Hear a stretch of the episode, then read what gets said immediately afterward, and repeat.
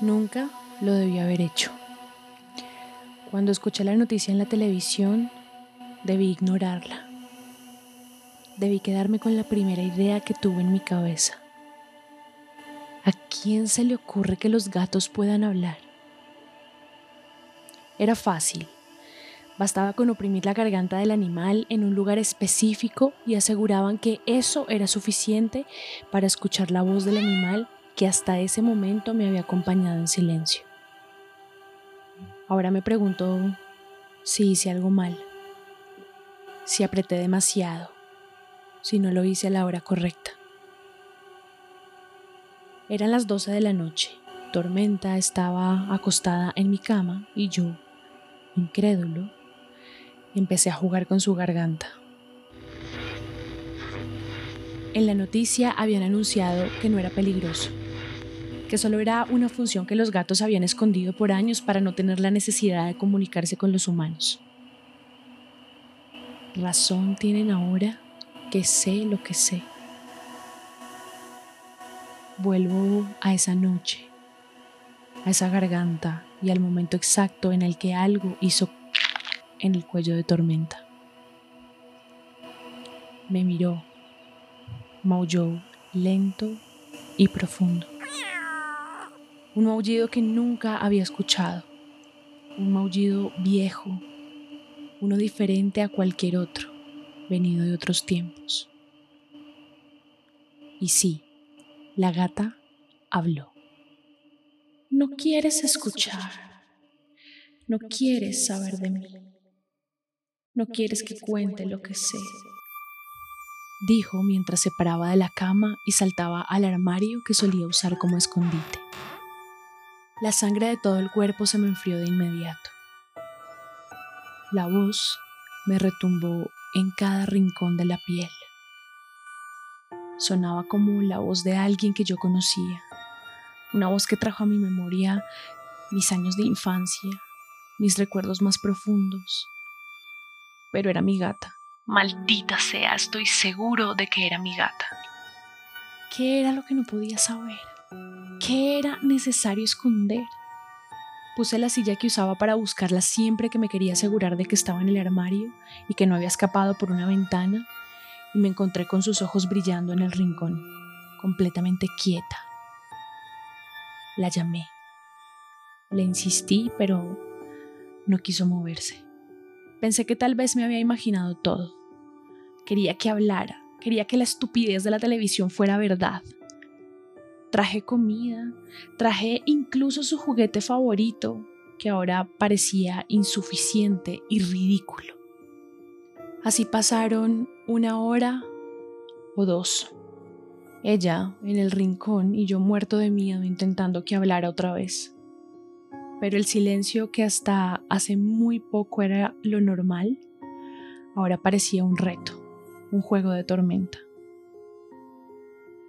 Regresé a mi cama dándome por vencido. Tenía en ese momento una sonrisa que se burlaba de mí. Los gatos no hablan, claro que los gatos no hablan. No estás solo y lo sabes. Tu mundo es mucho más de lo que ves y mucho más de lo que reconoces. Abre los ojos, que no es la oscuridad lo que guarda los secretos, es tu alma la que esconde lo que no quieres ver. Sí, lo dijo desde el rincón.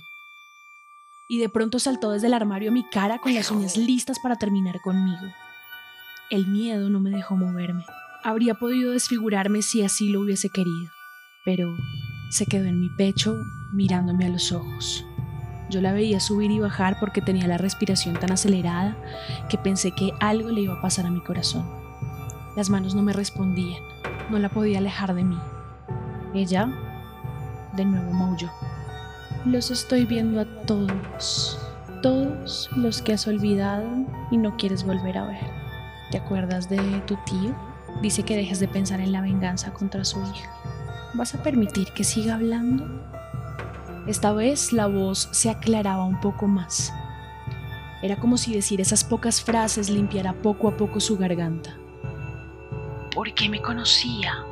¿Por qué sabía de Juan? Porque se oía como la voz de mi madre. No quiero que digas nada más, no quiero oírte, no quiero que estés sobre mi pecho. Las uñas se enterraron con rabia en mi piel. Sentí un dolor agudo que me sacó de mi letargo y por fin pude levantarme sin darme cuenta del lugar al que se había ido. Ahora, mi casa era completamente de ella. No me atrevía a salir por la puerta de mi habitación. Quería que todo fuera un sueño, un mal recuerdo, algo que olvidar, pero cada tanto escuchaba un maullido lejano, tentador. Casi podía entender mi nombre. Respiré profundo y fui a buscarla. Seguía el sonido paso a paso, muy despacio. La llamé por su nombre y he de confesar que la llamé por el nombre de mi madre muerta. Me perdonarán quienes me lean, pero les juro que esa fue la voz que escuché. Abre los ojos. Ábrelos bien para que puedas ver agregó desde un rincón que son todos los rincones. Y ahí, justo detrás de mi gata tormenta, se posaron como espíritus las imágenes de Juan, de mi mamá, y junto a ella todos mis muertos.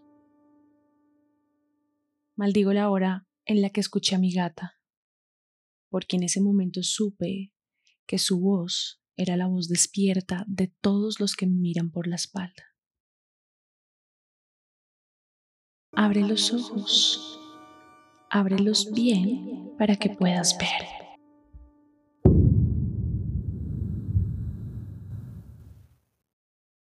Autor Álvaro Campo. Lectora Lala Ocampo. Editora María Fernanda Rodríguez. Una producción del área digital de Canal 13.